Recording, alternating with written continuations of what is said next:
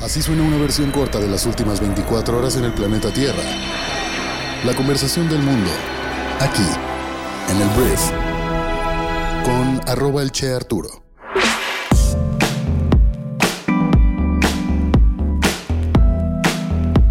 Muy buenos días, bienvenidas, bienvenidos a esto que es el brief para este martes 31 de octubre. Yo soy Arturo Salazar, soy tu anfitrión y uno de los fundadores de Briefy, y en este podcast vas a informarte con un resumen de las noticias que debes conocer el día de hoy para ser una persona bien informada. Antes de comenzar, quiero decirte que el brief es traído a ti por Briefy, que es tu MBA de bolsillo.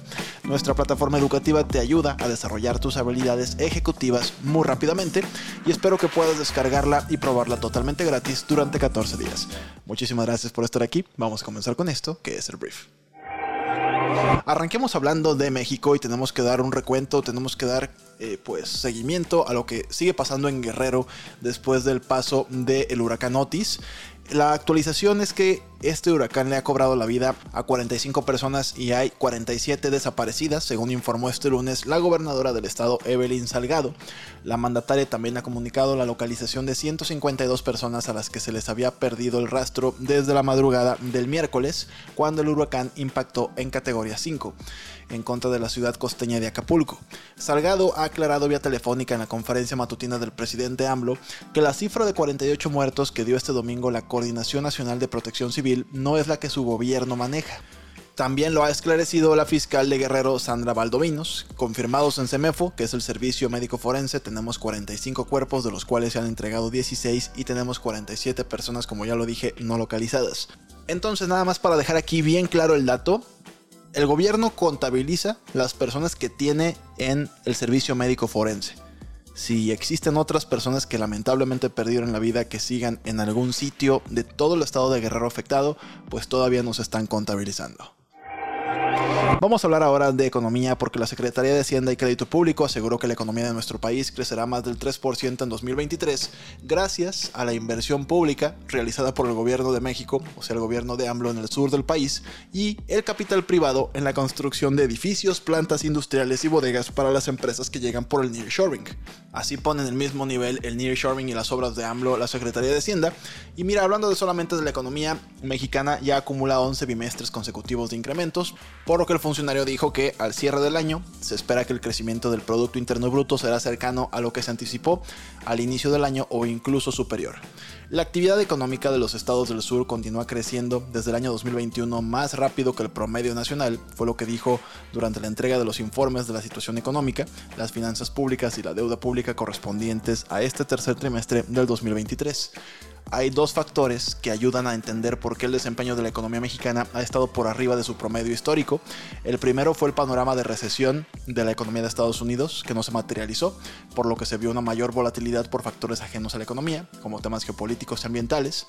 Y la demanda doméstica, añadió, también creció de manera importante, en particular la inversión pública y privada, que ha mostrado pues tasas de crecimiento elevadas con relación a sus registros históricos. Vamos a hablar ahora de las noticias más importantes del resto del mundo y voy a empezar hablando de Israel porque el ejército israelí avanzó ayer hacia la ciudad de Gaza desde al menos tres lados mientras azotaba el enclave con ataques aéreos. El tramo más profundo de unos 5 kilómetros discurría paralelo a la costa mediterránea hacia el campo de refugiados de Shati en el flanco norte de la ciudad. Formaciones de tropas y vehículos blindados se acercaron a la ciudad y a los centros de población vecinos desde el norte, este y sur, todo esto verificado por medios como el New York Times, así como imágenes de satélite. En una conferencia de prensa, el primer ministro Benjamin Netanyahu rechazó enérgicamente los llamamientos a un alto al fuego, calificándolos de llamados a Israel para que se rinda ante Hamas, para que se rinda al terrorismo. Entonces, no habrá alto al fuego, sigue todo esto. Hablemos de General Motors, que se convirtió ayer en el último de los tres grandes fabricantes de automóviles estadounidenses en llegar a un acuerdo tentativo sobre un nuevo contrato con el sindicato United Automobile Workers, sentando las bases para poner fin a la ola de huelgas de seis semanas del sindicato. Al igual que el contrato que firmó con Ford y Stellantis, el acuerdo tentativo con GM elevaría el salario máximo del sindicato de 32 dólares la hora a más de 40 dólares en cuatro años y medio.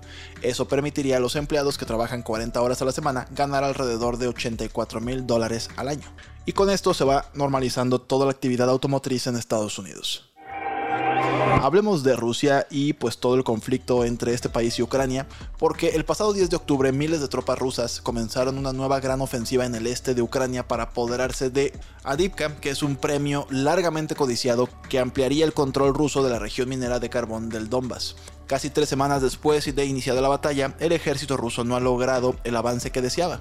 Ha perdido cientos de soldados y más de 100 vehículos blindados y tanques, pero apenas ha avanzado un kilómetro, por lo que esta batalla podría ser la más costosa hasta el momento para Rusia. Hablemos de la economía de Alemania que se contrajo un 0.1% en el tercer trimestre del año tras una expansión del 0.1% en el segundo trimestre según datos revisados. Eso significa que la mayor economía de Europa evitó una recesión técnica de dos trimestres consecutivos de crecimiento negativo a principios de año. La inflación que ha estado afectando el poder adquisitivo de los hogares se desaceleró a una tasa anual del 3.8% en octubre.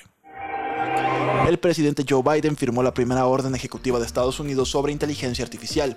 La extensa legislación establecerá parámetros para la floreciente tecnología, con el fin de proteger a los consumidores, limitar el desplazamiento de trabajadores y frenar los prejuicios raciales.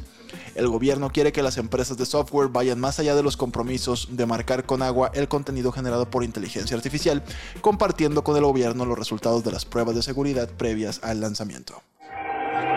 Hablando de bancos, HSBC anunció ayer hasta 3 mil millones de dólares en recompensas de acciones adicionales, elevando el total a 7 mil millones de dólares este año.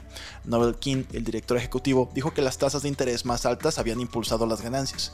El banco informó ganancias antes de impuestos de 7.700 millones de dólares para el tercer trimestre, aunque eso estuvo por debajo de las expectativas de los analistas de 8.100 millones de dólares. La inflación impulsó el gasto del banco en tecnología y operaciones. Un juez de Hong Kong aplazó hasta el 4 de diciembre una audiencia de liquidación de Evergrande, que es una empresa inmobiliaria china muy endeudada. La empresa debe desarrollar un nuevo plan de reestructuración antes de esa fecha para evitar la liquidación. Evergrande incumplió sus deudas hace dos años. Hui Ka-yan, su fundador, fue detenido por la policía china en septiembre por delitos no especificados. Meta ofrecerá a los usuarios de Facebook e Instagram en Europa suscripciones sin publicidad a partir de noviembre. Costará entre 9.99 euros, unos 10.59 dólares, y 12.99 euros al mes, y a partir de marzo se introducirán otras tarifas. Los niveles de pago de Meta abordan las preocupaciones de los reguladores europeos sobre sus prácticas de recopilación de datos. Nada realmente cambiará para los clientes a quienes no les importa que sus datos se vendan a los anunciantes, pero básicamente estarás pagando para que eso no ocurra y que tus datos se mantengan pues privados. Dentro de las recomendaciones que tengo el día de hoy para ti en Briefing, nuestro MBA de bolsillo, está que pases a leer o escuchar el resumen de un libro llamado The One Page Marketing Plan, que se traduce como el plan de una página de marketing. Y este pues es un marco simplificado paso a paso para desarrollar tu propia estrategia de marketing personalizada. En una sola página o con una sola página las empresas pueden crear e implementar un plan de marketing que atraiga nuevos clientes e impulse el crecimiento. Este libro te lo recomiendo muchísimo, lo escribió Alan Deep, lo puedes comprar por supuesto en Amazon, ahí está, pero te invito a que leas o escuches el audiolibro de su resumen en Briefy, traducido al español por supuesto, y que en 16 minutos puedas tener lo más importante de este tema y puedas aplicarlo rápidamente. Todo esto disponible en Briefy. Ahora, vamos a hablar de un tema que me interesó muchísimo que tiene que ver con la música, porque la musicoterapia que ayuda a las personas a afrontar dolencias como el estrés, el dolor crónico, la movilidad limitada y la hipertensión, ha crecido mucho en la última década. Las investigaciones han demostrado que puede mejorar los síntomas depresivos, disminuir los niveles de ansiedad y mejorar el funcionamiento diario.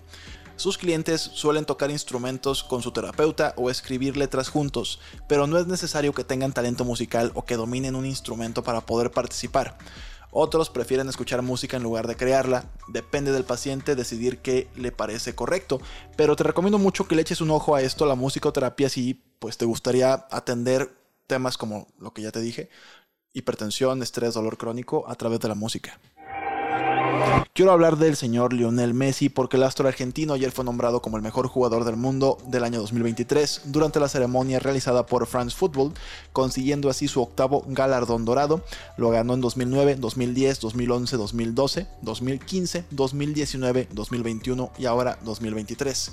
Sus actuaciones en el Mundial de Qatar y pues la obtención de esa Copa del Mundo con Argentina fueron suficientes para que el sudamericano se impusiera sobre nombres como Erling Haaland o Kylian Mbappé, quienes lo acompañaron en la tripleta de nominados. El 10 anotó 7 goles en la justa mundialista y también repartió otras 3 asistencias, números que llevaron al albiceleste a consagrarse como campeón del torneo mientras Haaland obtuvo el triplete con el Manchester City la temporada anterior, ganando la Champions, la Premier y la FA Cup, marcando 52 tantos en todas las competencias, pero al final las votaciones, que de eso se trata esto, se inclinaron por darle el premio al exjugador del Barcelona. Los votantes dejaron a Mbappé del PSG en el tercer puesto y no puedo dejar de mencionar a las otras personas galardonadas en esta noche. Primero la jugadora del Barcelona Aitana Bonmatí con el Balón de Oro femenino, a Jude Bellingham del Real Madrid con el Copa, que es el premio otorgado al mejor jugador joven del mundo, menor de 21 años. El mejor equipo masculino del mundo fue el Manchester City, el mejor portero fue el Dibu Martínez, también de Argentina, y el mejor equipo femenino es el Fútbol Club Barcelona. Todo esto fue la gala del Balón de Oro del día de ayer. Muchísimas gracias por haber estado aquí. Esta fue la conversación del mundo para este martes. Espero que te genere mucho valor y grandes conversaciones. Te agradezco mucho que estés aquí de verdad, formar parte de esta comunidad y también por compartirle este podcast a cualquier persona que creas que le pueda generar valor. Una vez más, gracias y nos escuchamos el día de mañana en la siguiente edición de esto que es el brief. Yo soy Arturo. Adiós.